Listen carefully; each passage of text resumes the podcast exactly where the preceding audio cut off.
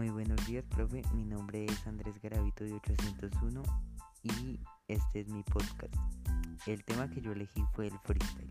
El freestyle se trata de un estilo musical que consiste en rapear con ritmo o flow de forma improvisada con una letra escrita en un micro sobre una base. La persona que improvisa se le llama rapero, MC, freestyler o gallo. En Hispanoamérica principalmente existen competencias en donde los competidores se rivalizan haciendo freestyle únicamente de manera improvisada. Si bien hay competencias que se tratan de batallas escritas, esta modalidad no es común e incluso está prohibida en la mayoría de batallas. El aspecto más conocido del freestyle es la competencia entre MCs, donde dos o más compiten para llevarse un título de alguna competición sin dejar de lado el valor que se considera gracias al complejo manejo de la lírica, la creación más compleja de métrica, fonética, uso de tempo y pausa. Además, frecuentemente se toma en cuenta el contenido de las rimas.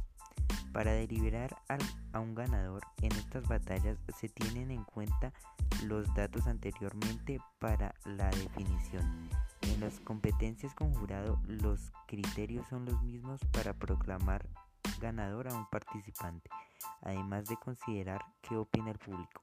Una de las competencias más conocidas es la de Red Bull Batalla de los Gallos.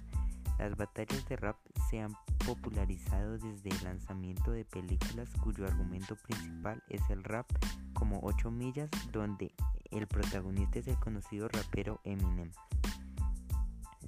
La Red Bull Batalla de los Gallos es un evento organizado por Red Bull desde el año 2005. Consiste en una serie mundial que hace eco de su fama internacionalmente, debido a que también se organiza en varios países hispanoparlantes, cuyos ganadores después compiten entre sí. Por excelencia, es la competencia de freestyle más reconocida que une a los MCs ganadores de las competiciones nacionales de Red Bull en cada país, enfrentándose en una sede determinada. De las dos ediciones que se han realizado de Red Bull Batalla de los Gallos, solo cuatro países han conseguido levantar el cinturón de la Red Bull.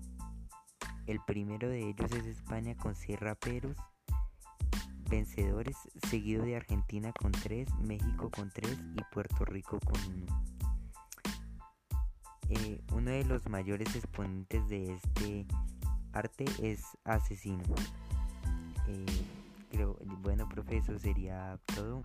y muchas gracias.